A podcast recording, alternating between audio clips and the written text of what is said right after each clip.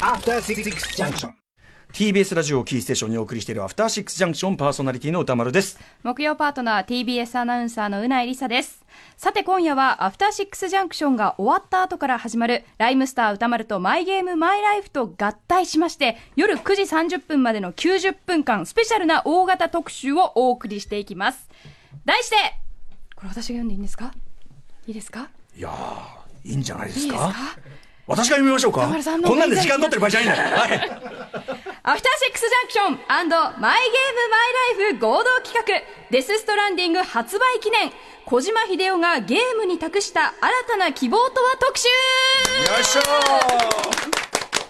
はい。ということで先ほどお伝えした通りこれから夜9時半まで1時間半の特大企画となっております、はい、えー、ではまずここから夜9時までは聞いた後には世界の見え方がちょっと変わるといいなな特集コーナービヨンドザカルチャー今夜お送りするのは先週金曜日11月8日に発売されたばかりのプレイステーション4用ソフトデスストランディングの特集です。お招きするのはこのお二人です。まずはもちろんデスストランディングの生みの親小島秀夫監督です。いらっしゃいませ。はい、こんばんは、小島です。大変ご無沙汰しております。新たな希望。はい。となるか。なるか。ですね。そのあたりもちょっと。希望ではないかもしれないですけど。いやいや、でも、これはでも本当に新たな挑戦なのは間違いないですから、ね、ありがとうございますなどういう地平が切り開かれていくのかもちょっと含めて、ちょっとお話を伺いたいと思っております。えー、そしてもう一方でございます。デス・ストランディングに出演している、チキシャーっていうね。はい、アーティスト、三浦大知さんです。よろしくお願いします。あ、紅白出演決定。ありがとうございます。ありがとうございます。大地君も久しぶりですね、なんかね。ねなんかいろいろほら、あの、やんごとなきさ、はい、やんごとなき仕事がいっぱいあったから、その期間はもう絶対コンタクト取らない。全然そんなやめてくださいよ。ですよ。ラジオで宣言されてたんで。もう縁を切る。やめてくださいよ。今まで通りお願いします。嬉しいですね。久しぶりに会えてね。はい。ということで、改めて小島さんと大地君のご紹介を、えご紹介させていただきます。ゲームクリエイターの小島秀夫監督は、1986年、某ゲームソフトメーカーに入社します。某というね。ここにちょっと若干含み、行間をね、含んでいただきたい。その翌年、シリーズ第1作、メタルギアを発表後、メタルギアシリーズを中心に、スナッチャー、ポリスノーツといったタイトルで監督やプロデューサーを務めます。2015年メタルギアソリッド5ファントムペインを手掛けた後、2015年末に独立されます。そして先日、自身の会社、小島プロダクションから初のゲームタイトル、デス・ストランディングをリリースされました。はい。えー、小島さんにはこの番組の前に僕が土曜日にやっていた番組、えー、ライムスターのウィーケンドシャッフルの2017年7月22日にお越しいただき、その時点ですでにデス・ストランディングの、まあえー、はい、話をね、されてて。これ、2年前なんですね。2年経っちゃいましたね。すごい経ちましたけどね。はい。で、その時点で、まあ、小島さんが、まあもちろんね、その詳細はまだ言える段階じゃなかったんですけど、はい、すごい興味深い、こう、示唆をされてて、これまででのゲームは棒のゲームだったと。はいはい、あ、そんなこと言ってました。それに対して。同じこと言ってる。そう。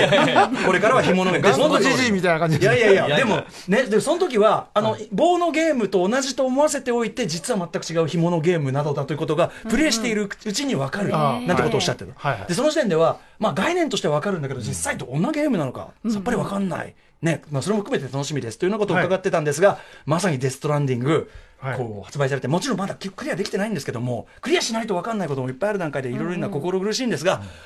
おっしゃる通りのゲームでございましたね、というね。紐でした。はい、紐ですね。まさに紐のゲームだった。はい。えー、というあたりでございました。あ、ちなみにですね、本題に行く前に、ちょっとすごく、また、また関係ない話をちょっと伺っていいですか？はい。あのユニバーサル・ソルジャー・リ・ジェネレーションというですね、はい、えー、バンダム。バンダム主演の映画、はい、こちらを大絶賛されたという件を、はい、えー、実はちょっとついこの間ねあのバンダム特集というのを三角締めさんと、はい、バンダム大好きで。バンダム大好き。で、もうサイボーグなんてあの、うん神戸のミニシアターに一人で見に行きました。はいはい。一人でその時は全然会社休んで、うんうん、プリキュー取って行きました。はい。ありがとうございます、はい、あのバンダムの魅力を小島秀夫さんから言うバンダムはまああのしなやかな体ですよね、やっぱり肉体が。はい、あので僕はねバンダムファンだったんで、えええー、メタルギアソリッドでスネークを作るときに、3D ポリゴンになるじゃないですか、はいはい、でうちの新川洋二、しんちゃんに、はい、えー、体はバンダムで言ってくれと。おー、ボディはバンダム、はい、で顔はあのー、あれです、あのディアハンターの、うん、えー、と、えー、とデニーロデニーロあクリストウォーケン、ね、ウォーケンも好きだって、はい、顔はウォーケンで、はいはい、体はバンダムで言ってくれ、はい、で名前はスネークっていうね、言ったんですけど、違うもんから上がってきました、あちょっと違ってた、でもバンダム大好きなんです、あそうなんです、それぐらいのあれなんですね、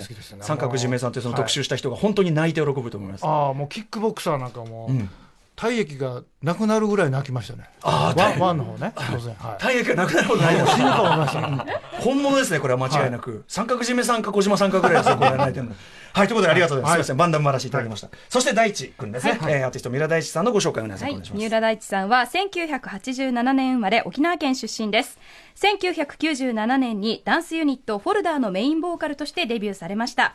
2005年にはソロデビューし、天性の歌声とリズム感、抜群の歌唱力と世界水準のダンスで人々を魅了する日本が誇るスーパーエンターテイナーです。はい。いやもう本当大丈夫です。もうこういう時間はもう今日は本当に排除してもらって。大地君、今なんでそういうことを言うかというと、はい、言うかというと、やっぱり大地君ご自身がもう本当に小島作品大ファンなんですね。すねマイゲームマイライフの、えっと僕があのレギュラーになって、はい、週週一の番組になって最初のゲストが大地君だったんですけど、もうね、あのメタルギアソリッド愛がもう炸裂。まあまあまあ本当にまあ大好きですし、うん、あのもうだからもう本当ななんて言うんでしょう。ななんて言っていいかわかんないですよ。いやもう誕生日小島さんとそう誕生日一緒で。そういうつながりも。いやその一緒にその歌丸さんのラジオに呼んでいただくっていう,、うんうん、改めてそのあの前お二人が、ええ、その対談された時のやつを昨日あの聞き返してきたんですけど、はい、その時にだから歌丸さん実は僕の名前も出してくれてて、うんうん、そうなんですよ。だからそんなこともあってなんかまた歌丸さんにつないでいただいたなというか、いやいやいや。つながる。まさにつながる。はい、はい。うん、あのこれはそのデストランディングに大地君が、まあそのこう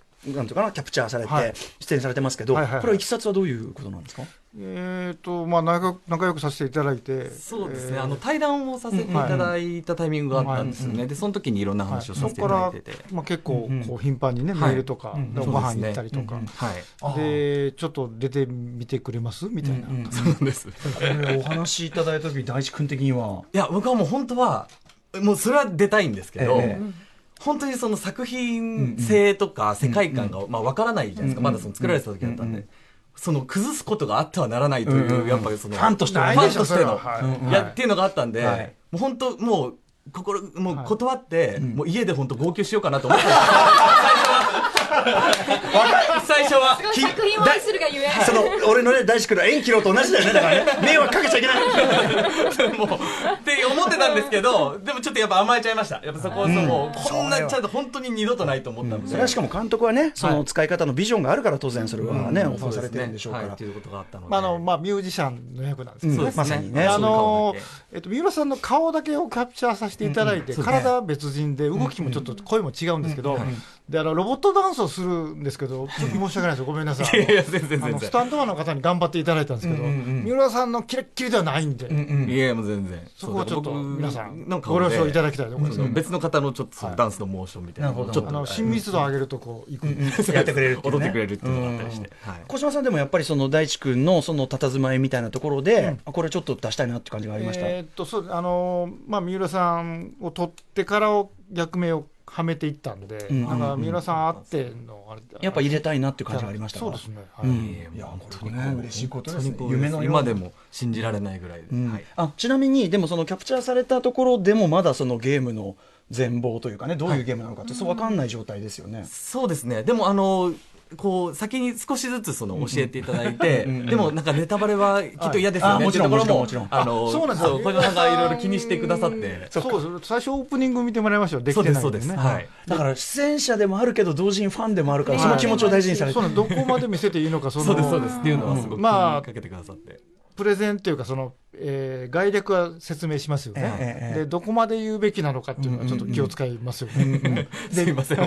そんなところに気を使って、ね、で、その姿、形をね、吸い取られるだけ吸い取られてるんですよ、吸い取られるだけ吸い取られて、はい、実際、いざそのプレイして、はい。はいいかがでした？ちょっとまず、ちょっといろいろこの後もね、そのデストランディング話はいろいろしていくんですけど。まあそうですね、本当にその、あの、小島さんからそのいろんなヒントみたいなものはいただいていたので、うん、あの、いろいろ自分の中でもその、こう考えたりとか考察みたいなのがあったんですけど、うん、本当にあの思いやりのゲームっていうか、うんうんうん、そのやっぱつながるっていうことを、うん、こういうゲームのシステムの中に、うん、その落とし込むっていうことが可能なんだなっていう。だからその、まあ、僕そのあのそれこそメタルギアの時に見させていただいて、でその時全然僕ももっとちっちゃかったですけど、うんうん、でもやっぱりそのエンターテインメントってすごいっていう感動を、やっぱ子供ながらにすごく思ったんですよね。それと同じ感動っていうか、うんうんあまだこんなにそのゲームだったり音楽だったり映像だったりいろんなそのエンターテインメントが持つもので、こんなことが表現できるんだっていうこんな気持ちになれるんだっていうのをなんか改めてその感じたっていうところはすごくありましたね。ステムそのものがメッセージを内包してるっていうところがいやそうなんです、すごいなっていうふうに思いますね。ちょっと後ほどこの辺りはね、ディストランディングちょっとね、そこに行くまでにいろいろまたね伺いたいことがありますので、さあといったあたりで、はい、今夜の特集では DEATH STRANDING をもうプレイしたよという感想や小島監督への質問をメールで募集しています。番組にメッセージを送ってくれた方、もしくはマイゲームマイライフのツイッターで展開中の企画に参加してくださった方の中から抽選で、デスストオリジナルデザインの PlayStation 4プロとソフトがセットになった PlayStation 4 Pro DEATH STRANDING LIMITED EDITION を1名様にプレゼントします。いいなはい。さらに、出演者直筆サイン入りの DEATH STRANDING を3名様にプレゼントいたします。うん、ということで、ぜひ皆さんメッセージを送ってください。メールの宛先は、mygame.tbs.co.jp、mygame.tbs.co.jp です。お願いいたします。ということで、早速メッセージをいつご紹介してもいいですか、うん、えー、ラジオネーム、土川さんです。私は都内の会社で物品の手配や発送の管理をしているものです。現在年末へ向けての繁忙期のためまだデスストランディングをプレイできておりません。ですが発注依頼のあったものを揃え これから大量の物品を運んでくださる業者さんと向かい合うとデスストランディングのサムの姿が頭をよぎります。そんな時一言よろしくお願いします。業者さんもお気をつけてと声をかけ業者さんもありがとうございます。お預かりしますと言って出発していかれます。私の仕事は決して目立つものではありませんがデスストランディングで語られるつなぐというテーマは私の仕事そして私自身についても見直すきっかけを与えてくれました、うんうん、早くゲーム本編をプレイして会社では物品準備の仕事家では配達の仕事に勤しみたいと思います。これからますます冷え込みがえー、冷え込みますが風邪などひかれませぬようお気をつけてください。はい、ありがたいですねこれね。これ今思わず我々がおおって声を上げたのは多分そのゲームの概要を知らない方はね何のこっちゃうかもしれないけど、まさにその配達するゲームだということなんですよね。配達人が。配達がまあ配達人が配達するってことは誰かが待ってるわけですよね。自分のことを。まあ信じないと待てないっていうそこの基本があるので、はい。まさにねそそしてそのやっぱりそのやってると確かにこの方と同じで、うん、あのそれこそ例えばなんかこうねアマゾンとかで頼んで届くのとか、うん、そういう一個一個に、物流の一個一個に、なんかものすごいこう人間味というか、向こう側でこう運んでくれてる人のなんかその道のりを想像するようになる感じがありますね。なんかその誰かが運んでるわけじゃないですか。ねでそれを知らずに今我々入れる、うんはい、いる環境なんですけど、実はその裏側にいろんな人がいて、うんうん、その道路を作ってる人もみんなそうなんで、はい。はい、それをちょっとあの分かってもらいたかったというか、まさに。そのこのインフラね、われわれが享受しているインフラがのできていく過程の話もね、ありますしね、あのこの間の災害、あの台風災害とか、その大雨災害で、物流が止まっちゃってて、でそうするとやっぱりあの電気とかガスとかのライフラインもそうですけど、物流そのものもその人間の社会を動かす血液なんだっていうか、それをすごい改めて思ったタイミングなので、それもすごくね、まあ、図らずもタイムリーっていうか。そんな感じすごいしたんですよ、ね、荷物届けるっては託すわけですから、ね。あのね変な人がはいはい持ってっちゃったらね。確かに確かに。すごいこれあのなんていう社会の基本みたいな確かに。信頼関係があるからできるっていうことなんで。本当ですよね、そういやそうだ。本当それもそうです、ね、いい世界ですよだから、物流ができてる世界はいい世界っていうね、はい。ということでメールもね、こんな感じでメッセージ。あの皆さんもぜひいいですね。暮らしとリンクしてる話もいいですしもちろんゲームそのものの感想も結構なので、改めましてマイゲームアットマーク TBS.CO.JP までお送りください。もうすでにしてからもうなんか込み深くなってますね。はい。ということでお知らせの後本編行ってみましょう。時刻は8時50あ15分です。失礼。8時15分です。アフターシックスジャンクションのパーソナリティライムスター歌丸です。木曜パートナーの TBS アナウンサーうないりさです。今夜はデストランディング発売記念。小島秀夫がゲームに託した新たな希望とは特集をお送りしております。それでは改めて小島監督三浦大地さんよろしくお願いします。はいよろしくお願いしますはい、ということで、えーと、今夜ちょっとまずですね、デスタンディングゲームそのもののあれに行く前に、あのー、まあ、小島さん、その、小島プロダクション立ち上げられて、要するにこのゲームを作るために、ある意味、その、なんていうのかな、一から、こう、状況から構築されたわけじゃないですか、そのあたりを前回お会いした時も伺ったんで、改めて、その、まあ、メタルギアシリーズの作り手というところから、そのデストランディングとい。うゲーム性から全く違うものを、まあ、小島プロダクションという、その場を作るところから始めた、ちょっとそこから伺っていいかなと思ってて。そうあの2015年の12月16日に、はい、まあ、小島プロダクション作ったんですけど、えー、まあ、まあ、登記しただけであって、えー、あの、マークだけはありましたけど、うん、えー、事務所も仮事務所で、うんでスタッフもいなくて、まあ、エンジンもなくて機材もなくて、でそこからのスタートで、まあ、夢と希望希望かな？希望は分かりませんけど、うん、夢だけはあったんでうんうん、で企画しながら人を集めて、エンジン探して、で事務所探して、うんうん、で、まあ、ようやく4年、まあ、発売できたんですけど、だからすごいなと思うのはもちろん発売されてるのねそのソニーのそのこの形はあるけども、はいはい、でも言っちゃえばそのインディー会社っていうか、まあ、インディー独立,、ねはい、独立系会社じゃないですか、はいはい、そうです。ルーカスルーカスフィルムが巨大なインディーであるように、あのスケールはでかいけど、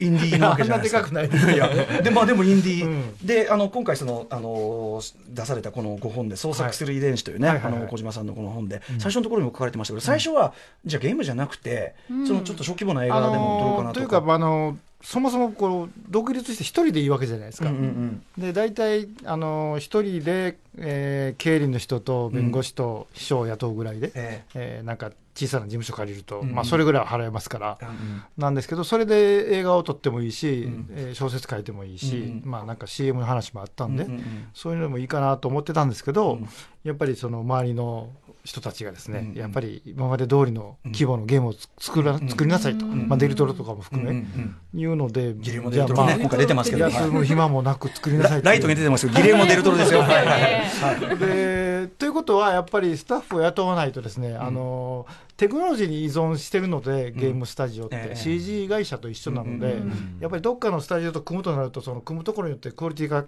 コントロールできないんですよ。なので、人を集めて、あの機材も集めて作るということで、だからその軍団を作るところからっていうことですよね、ある意味ね、アーミーをね。で、そのというのは、じゃあ、その例えば先ほど出たギレルモ・デルトロであるとか、はえ三つ向ける線とか、あのそういう結構、そうそうたるメンツが出てますけど、それっていうのはやっぱり小島さんがゲーム作るならっていうところで、こう皆さんこうななんあのそうですね。あの何もなかったんですけどつながりだけはあって、うんうん、まあそれこそ三十数年ゲーム作ってきたんでうんうん、で今までの知り合いの人とか、まあ、ソニーさんもそうですし、ええ、デルトロもレフン監督も、ね、ノーマンも前の、まあ、企画でやってたので、そのつながりをたどっていったのと、うん、えー、もう一つはまあ、メタルギアとかを知ってる人がやっぱりいるので、ええ、マッツとかはその、うん、僕のこと知らなかったんですけど、うんうん、息子さんがファンをやったりするので、結構話は早く進むんです。うんうん、で、えー、彼に関してはレフン監督が、まあ、名優ですもんね。を使ってたので、彼に連絡して、アドレスを聞いて、直接連絡とか、そういうつながりをたどって、ようやく作れたというか。はいで、まあ、その出来上がったというか、その作られてきたゲームが、まあ、その前回2017年に僕の番組出ていただいたときに、うん、えー、まあ、今までのゲームとか遊びっていうのは基本的には棒の概念だと。はいはいえーまあ、人を遠ざけ人を遠ざけたり叩いたりする、ということで出来上がっているゲーム、うん、なのに対して自分は紐というあれでつながったり、引き寄せたりというゲームを今度は作ろうと、根本のゲーム性、遊び性から変えようと思うということをおっしゃって、これをまず思いついた。おっと、あのですね、そもそも人間手手なんですよ今回のテーマは。あのいいいねとかも手形も死者の BG の手形とか、サムの体にあるじゃないですか、あとカイラル結晶とかも、あとねあの襲ってくる BT が襲ってくる時も手形が巨人の頭に手があったりする、でそのそもそも四つ足で歩いてた人,、えー、と人類の前のエンジンは、立ち上がった時に手が空いたんですね、でこれがまあ人類になったって証拠で、手でまあ棒を取って武器にしましたと、で縄を作りましたと。なんで手ってこう握手すると縄なんですよ。つなぐもの。でグーにすると棒になるんです。両方持ってる、でこれが人間のなんていうか人間たるゆえんなんですよ。ね。で何の何もなのなあのそれにもかかわらずゲームはやっぱり棒ばっかりがあって、棒のゲームは面白いんですけど、まあそうじゃない側面もあるので、この縄の概念っていうのをちょっと使ってみようかと。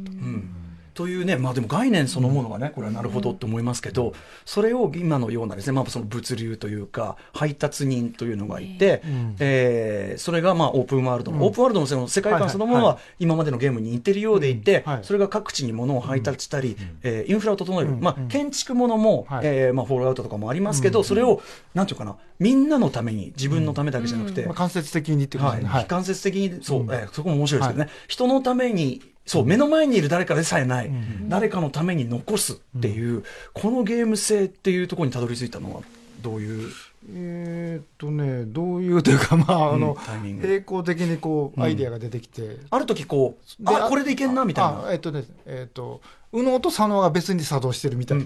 で、バラバラのアイデアがあって、あんまり意識してないんですよ。ある時それがバッと繋がるんですよ。それこそあのゲームみたいに、あの、点だったものが道になる、ラインになるっていうか。あこれだって感じになる瞬間がある、であのゲームって道を作るゲームなんですよね、うんうん、えー、足跡が残りますし、はい。はい、点と点を結ぶ道はプレイヤーが決めるので、うんうん、これって人の人生じゃないですか。足跡っていうのは、うんうん、で足跡をたどるっていう人、うんうん、それぞれのユーザーの足跡ができるユーザーの人生が残るので、はいうんうん、それをお互いに共有して、はい。えー、直接的には関与しませんけど、うんうん、いろんな人の足跡が見えるっていう。で足跡のところにその橋があったりとかっていう。うんうんうんまさに足跡から学ぶというかね、うん、なんなら自分の足跡もこう高いところ登っちゃって降りれなくなっちゃった時に、そういう足跡あるんですよ、ね、で間違ってそこ行ったら降りる,、降りるしかないみたいな。でもその見てあれ？俺どこどうやってここ来たんだっけと。でそういう時はもう自分の足跡に学ぶしかないから、戻るんということもできるし戻ってるとそこにあの獣道ができます、はい、まさにまさに獣道、ここは通れるという道がであれちょっとシルクロードっぽいんですよねシルクロード。あの要は文明って道ができて初めていろんなあの物流が来てそこに宗教とか文化が言語も入ってくるっていうそういうメタ的なことも一応まあこう入ってるというか、まあでもそのまさに文明の発達と成り立ちっていうかあのを見るようなプロセスですね。やってるうちにだんだんあじゃあインフラを整えていくゲームなんだっていうのがだんだん分かってくるみたいなのがまた面白かった、うん、あと僕はこのなんかその配達人がポストアポカリプス的なねその要するに荒廃した世界で、配達人が世界の希望になってるっていうのは、ちょっと連想あの最初に連想したのはあのケビン・コスナーのポストマンってはい。まあ、あれ失敗作ってすごい答えされましたけど あの概念としてはすごいポストマン的だなと思ったんですけど、はいはいはい、これは頭にありました？ポストマンはね本は読んだんですけど映画は見てないですけど、映画かね映画はあまりにも評判が悪すぎてって。でもまあ概念というかねその考え方は近いですよね。届けるっていうのはそうです、ね、届けることがその荒廃した世界で、あの希望になるっていうところ、うん、なんとなく頭にあったりしました？うん。まああんまり。あんまりですか？なんかあの小島さんの作品ってやっぱりそのいろんな作品のそれこそミームというかね、あの記憶みたいのがこういっぱいモザイクになってます、今回の一番そういう意味で例えば映画作品でこう近いとことか一番インスピレーション元として太いとことかってありますか？あんまりそれは今回の子に関してはあんまりかん、考えてませんけどあの、プレゼンするとポストマンという人も当然いましたけどね。なるほど、はい。ということですみません、私ちょっと先走ってしまいまして、はい、デストランディングというゲームがどういうゲームなのか、はい、概要説明をします。ご紹介させていただきます。はい、プレイステーション4用のゲーム、デスストランディングとは、デス・ストランディングという現象により都市や人々が分断されてしまった世界が舞台となっております。主人公は伝説の運び屋サム・ポーター・ブリッジズ各地に散らばっている人々に荷物を届けつつカイラル通信と呼ばれる巨大ネットワークで北米大陸をつなげるほか最終的にテロリストにとらわれている次期大統領のアメリを救出するためのストーリーが展開されておりますオンラインプレイはプレイヤー同士の絆を重視した全く新しいストランドゲームが特徴です。過酷な土地を踏破するため、プレイヤーが設置した橋や乗り物などをオンラインで共有し、他のプレイヤーも利用することができます。また荷物を配送するというこれまでにあまりなかったシステムも話題となっています。そして今作には主人公サム・ポーター・ブリッジズを演じるノーマン・リーダスをはじめ、マッツ・ミケルセン、レア・セドゥ、リンゼー・ワグナーら世界的名優たちが出演しています。また津田健次郎さんや大塚明夫さんら実力派の日本語声優陣も集結し映画さながらの壮大なストーリーを楽しむことができる作品です。そして三浦大知さんもこの作品の中に出演しているということで、はいはい、本当にすいません。いやいやいや何をしまあ大地君ねあの、はい実際プレイしての感想などもちょっと後ほどまた伺っていきたいと思います。よろしくお願いします。はい、ではですね、ここで、えっと、デス・ストランディング、まあ我々そのさらに突っ込んだ話伺う前に、うん、小島さんにちょっと一曲、はい、選曲していただきました。いろんな音楽使いもね、印象的な作品ですけども、はい、えっと、ここでは何かけましょうか？これはエンディングでかかるチャーチスの曲を。エンディング？じゃあ我々、ほぼほぼまだ聞いていない。これは、あの、出てますんで。はいはい。えっと、これはそのアーティストのチョイスとかはどういう感じですか？あのね、もう大好きなバンドで、うん。うんうんで彼らも僕のファンだったらしくて、で会って意気投合して、ちょっとエンディングお願いしますってことで、もちろん作品のそのテーマというか、ゲームも全部見て、まあ、全部じゃなくて見てもらって、エンディングもあの時できてたものを見てもらって、で歌詞の内容もこういうふうな感じでっていうので、すごいいい曲を完全オーダーメイドで出来上がった。はい、ではじゃあ曲紹介、はい、さんからお願いします。はい、ではチャーチスでデスストランディング。はい、えー、チャーチスでデスストランディング、これね、エンディングで流れるのを楽しみに待っております。はいさあ、ということで、先週発売されたばかりのゲーム、デストランディングについて、えー、お話をさらに伺っていきたいんですが、まあ、発売されて、えーはい、まあ、しばらく経ちまして、まあ、世界中で今プレイしてる人い。っぱいいますけど、はいうん、今のところ反応とかどうですか、えーとね、配達が楽しいとか、うん、えー、歩くのがこんなに楽しかったのかみたいな、うん、あのまあ、配達するっていうのでそんなに面白くないんちゃうかというふうに思った人もびっくりしてるというかですね、で特に国道を作る国道人っていうんですか、なんか そういう人たちが現れて、国道ばっかり作ってる人とか、正直私、今、その状態に陥っておりました、全くストーリーを進めず、国道国道をつなぐことだけを、でも、国道かっ飛ばすの、めちゃくちゃ気持ちいいですよね、なんか努力した甲斐あったなみたいな。これちょっとね、ご存じない方にやると、そのまあ、あの最初ははしごとか、えー、とちょっとザイル的なね、紐とかで、登りづらいところにはしごをかけたり、紐をかけたりして、えまあ、自分も便利だし、後の人もこれ使ってね。そうです。それがまあ世界中の人は使えるん。ですね。で使った人がいいねしてくれたりとかっていう。そうですね、それがまあ基本システム。ででもその使ってくれる人のいいねしてくれる人の顔は見えないっていうか、ね、顔は見えないです、また違うところで誰かが使った、あのアカウントは分かりますけど、うんうん、ね、それが面白いところで今までのオンラインゲームだと、まあ他のプレイヤーがいて、まあ、そいつと戦ったり、まあ、協力したりはあったけどこの時間差協力っていうんですかね。まあ手紙ですよ。ね、手紙まさに。手紙と一緒です。これはそのあえてその姿が見えないオンラインシステムっていうのを、うん、あの BT も見えないじゃないですか。うんうん、で BT というのは敵ですね。一応敵というか、その襲ってくる。もう見えない。BT 側も僕見え、自分のこと見えないし、うん、えー、自分とプレイヤー他のプレイヤーも見えませんけど確かにそこにいるっていう。そうですね。なんで間接的につながっている。見えないけどいるっていうのはそれ安心じゃないですか。うん。うん、なんでまあもっと広げて言うとまあ親しくしてた人が亡くなったりとか、うん、両親が亡くなったりとか、うん、えー、友達がいなくなったり、まあ、過去の偉人の人たちがもういませんけど、うん、やっぱりどっかにいるっていうのがわかりますよ、ね、いたその痕跡とか、匂いとか、あと残したものとかの方がよりその人の、その存在の大事さが分かったりとか、なんで100年前の建物とか行った時も同じこと感じると思うんですよ、うん。うん、100年前にこうあの誰かが何かしたものが置いてあって、まさに今日の正倉院でいうとね正倉院の宝はみんながバトンタッチして、その保存してきたんだって、なんかその過去と現在のつながりっていうのはそこで生まれるじゃないですか、うんうんうん、なんで見えないことでより深くなるというか、思いやらないとわからないことが出てくるので,、でよく言うのはその手紙ってまあ電話もなかった時代からあって、今はネットでつながってますけど、こうこう顔も見えますけど、ええ。まあ、戦場で奥さんに手紙を書いてる人がいて、でそれを出すと3か月4か月をしてから奥さんのとこ届くんですけど、ええ、奥さん開けた時にもうその旦那死んでるかもしれないですよ、うんうんうん、で3か月4か月前の旦那のその時の感情というかそれをあの思いやらないと読み取れないじゃないですか、うん、手紙って、あの一方向なんで。はい。はい、でそれがあるからこそ思いやりが生まれるっていうか、で今はそこがもうテクノロジーでもべったりになってしまってるので、そこをちょっと間を空けましょうっていう。あだからある意味その SNS 的なというか、うん、まあ、普通にインターネットでものすごくこう手軽にコミュニケーションできるようになったら、人は分かり合えるようになったかっていうと逆に、まあ喧嘩したりね、だからその考えなくなるんでしょうね、きっと。やっぱりその分からない相手が何考えてるか分からないから考えるっていうか,、その考えるっていう声がきっと思いやりにつながって、うんね、はしごを置いてあるって、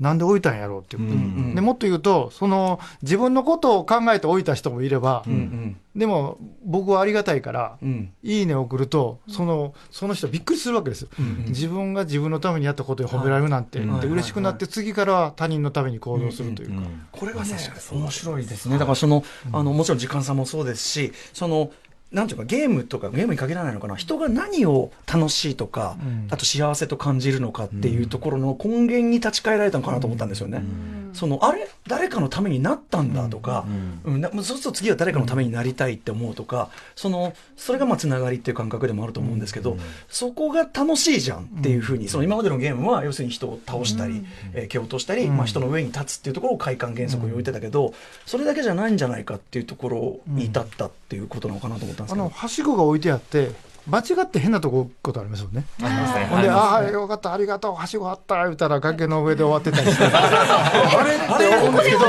その時に、あ、俺もこんなことしたな、みたいな、その人のミスをこう喜べる人間味に。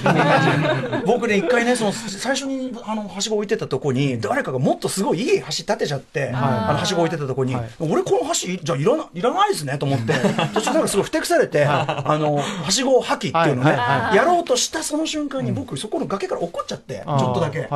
落っこった時に、あれ？こういう時のためにいるじゃん。この、このはしご。いらなくねえじゃんと思って。だから誰かいつか使ってくださいねと思いながら。残ったりね。あ、じゃあ感想メール一発いきましょう。ということでメッセージです。佐藤康介さんからです。デスストランディング発売おめでとうございます。はい、発売日より毎日楽しくプレイしています。デスストの面白さを友人に伝えるとき、以前小島監督がタマフルにご出演された際におっしゃっていた棒と縄の話とプレイ時の感想を交えて布教をしています。最近は監督が言うところの棒のゲームばかりプレイしていた自分にとって発売前は少し不安だったものの、プレイしていると今作のゲームシステムである縄について気づいたことがありました。それは様々なキャラから、ありがとう、よくやった、いいぞ、頑張れなど、とにかく感謝と応援を何度もしてくれることです。どんな辛い状況を乗り越えてもお礼を言われることで達成感とやる気が出ますし、不思議なことに現実でも他人に対してポジティブな発言が増えたような気がします。本来楽しく他者とつながり交流するはずのゲームや SNS はいつしか棒で叩き合う要素がメインになってしまいましたが、レスストの縄でつながるということは現実でも人とのつながりを考えさせられる革新的なゲームと感じました。そんなゲームを作ってくれた小島監督にありがとう、いいぞ、神ゲー、そしてお帰りなさいと伝えたいで す。本当にありがとうございました。引き続きゲームを楽しみます。ということです。人生にフィードバックってますね。でも間違いなく宅配の人とかね、にはね、やっぱり思いね、ありがとうって気持ちになりますよね。くしくもあの、堅牢地の次のその新作が家族を思う時っていうのは、そのまさに、見ました。ね、あれはまたブラックぶりを、ブラックぶりを描いてるけど、でもやっぱりその背後にいるんだっていう感覚はね、すごく通じるかなと思ったんですよね。これポジティブしかできないようにしてるんですよね。いいねと普通あるじゃないですか、ディスライク、あれはなくてこれだけなんで、なんでポジティブだけだと気持ちいいというか、そのなんでしょうね。あの結構スタッフから両方いるって言われたんですけど、そこは最後まで。あえて、うん、あとそのキャラクターたちが確かにすげえ褒めてくれますよね、いっぱいね。あのとあるね、取れたようないけど、オープン、オープンゲームのやつで、すげえ頑張って、いろんなことをそれこそやってやったのに、俺一つ言わねえところから何が、またなんか足りねえとかって、ちょっとほっとくと文句言われるしましみたいな。だんだん気持ちがすさんでくる。でもあれなんですよ、あの、俺は言うんですけど、出てこないでしょ、あいつら。まあまあ、実態じゃない。実態じゃない。何それみたいな。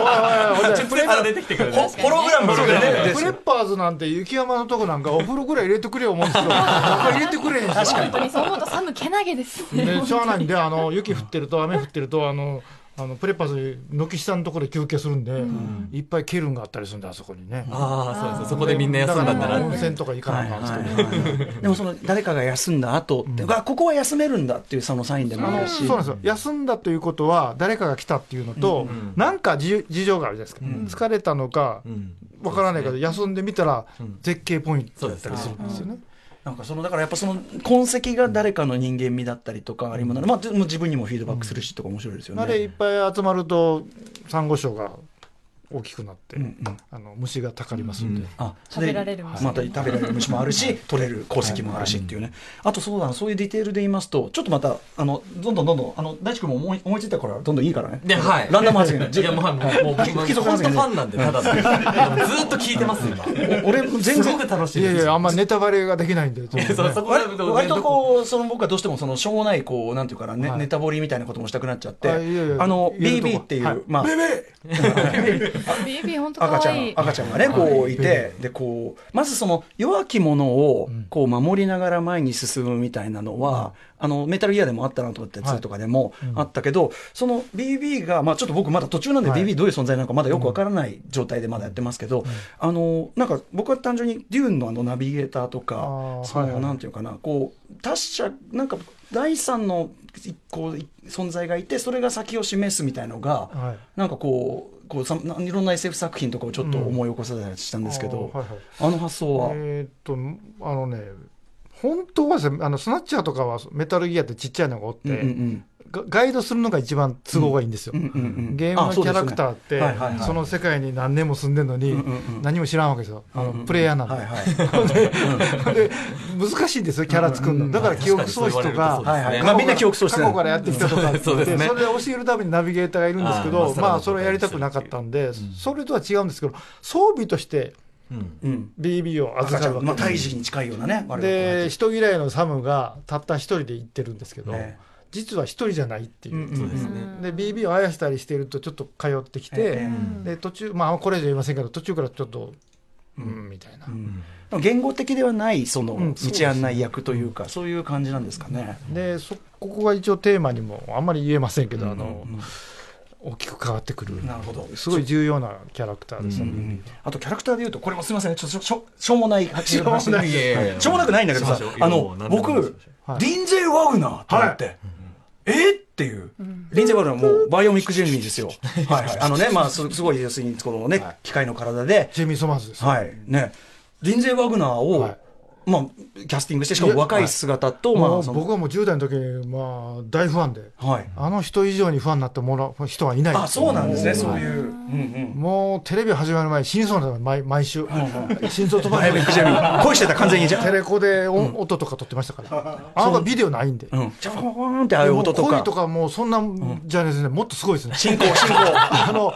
キャラクターのジェイミー・ソマーズにいろんなことを教わったんですよ。ちょっと長くなりますけど、あれ、はいはい、あの彼女、サイボーグでスーパーヒーローなんです。よ、うん、今でいうマーベルとか、うん、女性スーパーヒーローの、はい、今の人って戦うじゃないですか、うんうん、キックしたり、パンチしたり、うんうん、物破壊したり。ええ。右から光線出したり、うんうん、彼女はあのすごいものすごいスピードで走ったり、パワーがあるんですけど人に暴力一切振るわないんですよ。うんうんうん。チェミそうか。で最後は彼女で彼女のおかげでみんなあの克服するというかトラウマを克服するっていう話なんでそういう成長を促す話だったか。彼女のキャラクターがリンゼさんそのものなんですよ、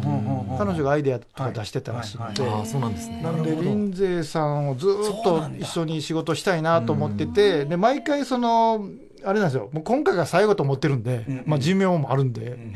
なんでできることをしたいんで林司さんにお願い。なるほど、まあ、そこはじゃあ完全に小島さんの好きが溢れたキャスティングなんですねいや結構ねやあのし度肝を抜かれたというか林司ワグナーっていうのはねすごいなと。しかも若い姿でも出てくるから、はい。そそこはなんかちょっとやっぱりファン性が出てるあたりなんですかね、はい、で大地君はどうですか、こうプレイしてて？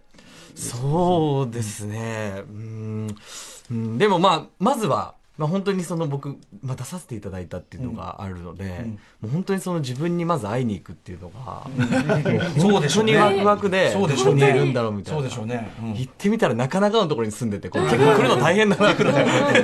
みたいな感じでもあったんですけど、帰りとかちゃんと用意しておかなかったそうそうですね。でちゃんと装備を用意していかなきゃいけない、あとあのやる前から聞いてたんですけど結構重い荷物を頼まれるって話で CD 結構な量の CD を50キロぐらいのやつ落とされたりするってすごい迷惑なキャラクターだなと思ってたんですけど。僕とか引っ越しで困るんで、ね、そうでなんかあのそれでまあつながって、自分とも仲良くなり、うん、でその中でまあちょっとその 自分とも仲良くなりでストーリー進めていくとあの、まあ、いろんな建造物そのいろんな方が作られるじゃないですか、世界中でいろんな人が作ってて。でこの前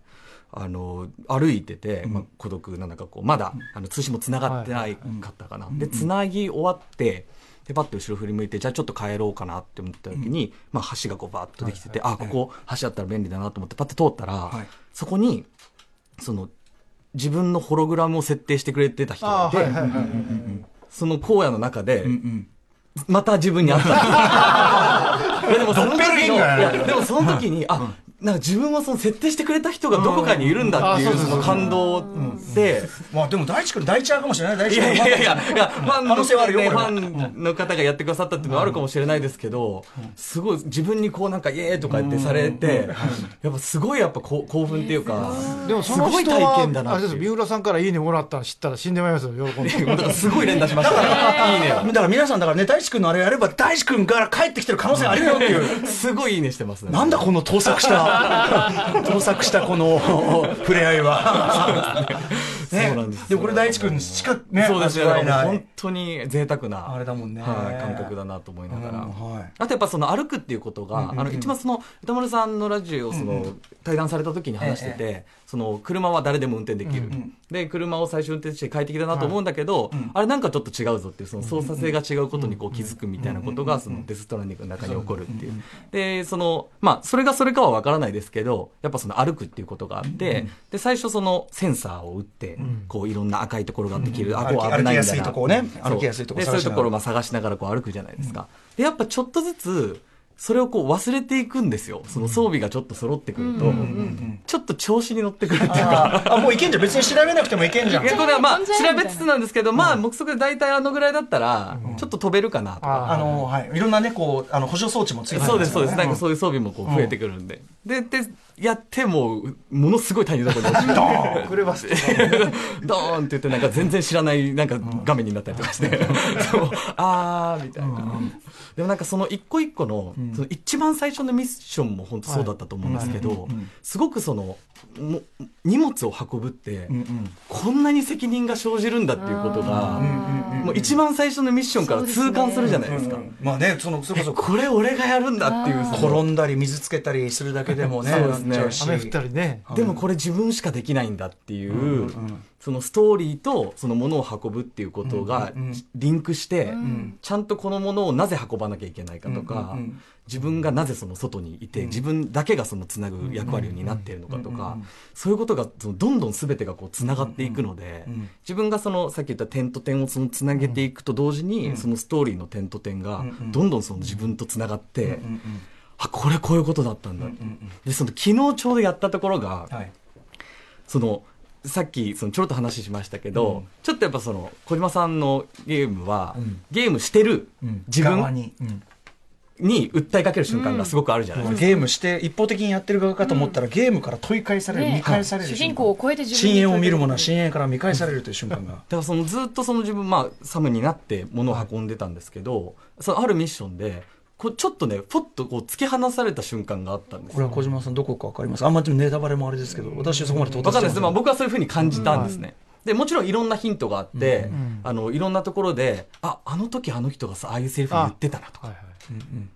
あれ？これってでもなんか、これ大変なことになるんじゃないかみたいな、その、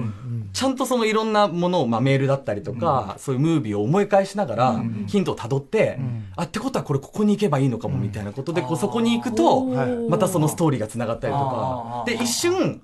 さあ、あなたは今どうしますか、うん、ね、3箇所ぐらいそういうの作ってます。で、その、放り出されるんですよ。ちょっとヒントがないというか、あの普通にやってると分かるかなっていうのはあるんですけど、あの今のゲームはすごい親切すぎて、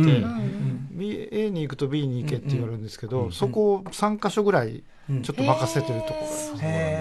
あただまあ今ネットがあるんで分かると思います、まあ、調べちゃえば分かるけども、そこで要するに監督としては一旦立ち止まってそれこそ過去の足跡を、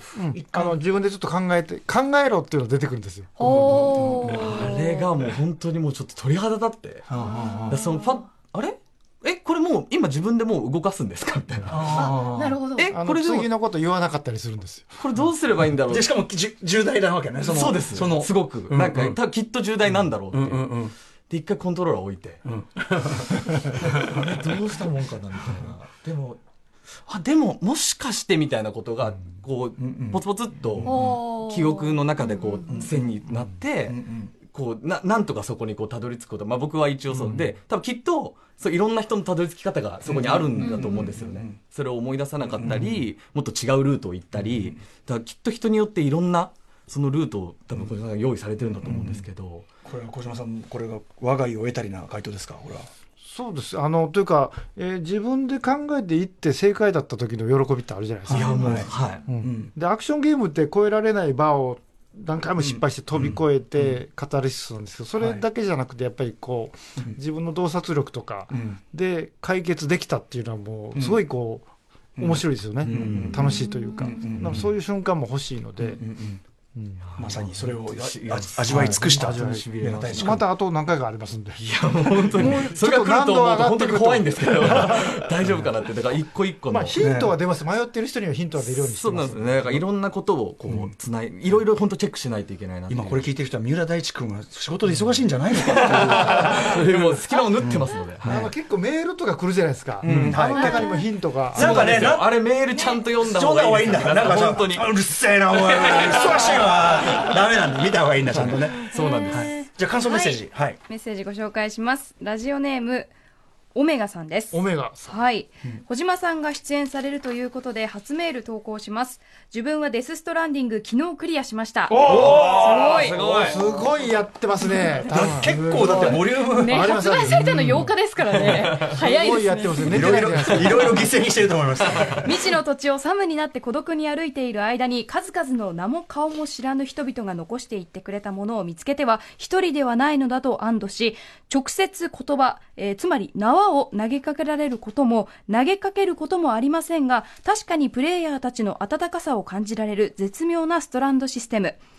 よし、自分ももう少し頑張ろうとサムから荷物を受け取り喜ぶ作中の孤独な人々同様に勇気づけられました。クリア後は国道やジップライン、シェルターなどを作って後に続く人に手助けできるよう微力ながらいろんな人たちとつながりたいと思います。狙い通りです、すごいですね。ああ、そうですか。はい、あと今回も小島監督のユーモアあふれるギャグ要素は健在でプレイしていてとても楽しかったです。うん、その他にも数多く映画やゲームのオマージュたち、えー、自分も小島監督ほどではないのですが映画も大好きなのでダイハードマンの本名などではくすっと笑わせてもらいまし た。それやめてほしかったな。まあ、ああ、そうですか、そうですか、そうですか。これギャグですから、ね。ギャグ。ねえ、というね、あったり、あの、この、創作する遺伝子の中で、はい、あの星野源さんとの対談とかでも、はい、あのクリアした後に初めて見れる光景があるからっていうことをね、はい、おっしゃってるんでちょっとまだまだ我々はちょっとまだ賭場口に立ってるだけですね、話終わっても遊びは続けられるので。そうですね、うん